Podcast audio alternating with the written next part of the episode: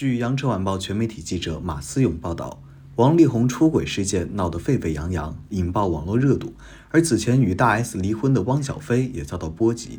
近日，有网友怀疑汪小菲出轨女主播张颖颖，但该消息被汪小菲否认。有网友翻出汪小菲与张友友疑似出轨的多项证据，内容包括去酒吧同框露面，在大 S 离婚前，二人同戴同款项链。